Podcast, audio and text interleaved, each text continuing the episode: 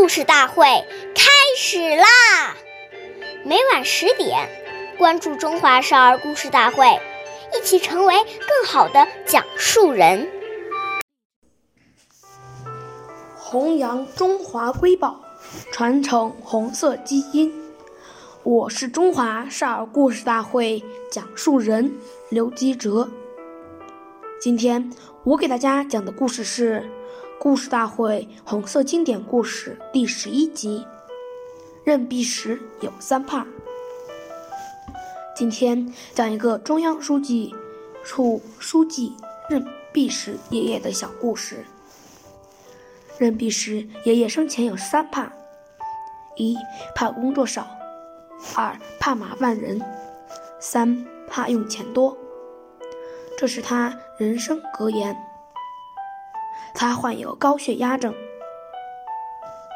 但从不要组织照顾，反对特殊化，处处严格要求，始终保持了共产党员简朴清洁的本色。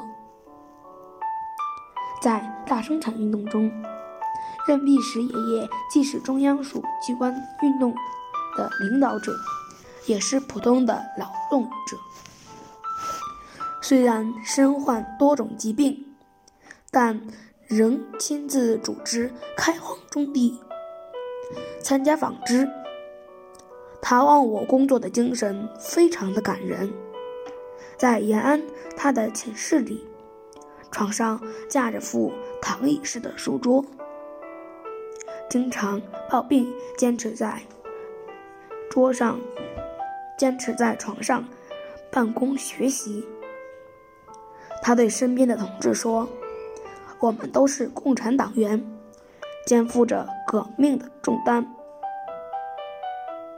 坚持一百步，就不应该走九十九步。”感谢大家收听，关注中华少儿故事大会，一起成为更好的讲述人。我们下期节目再见。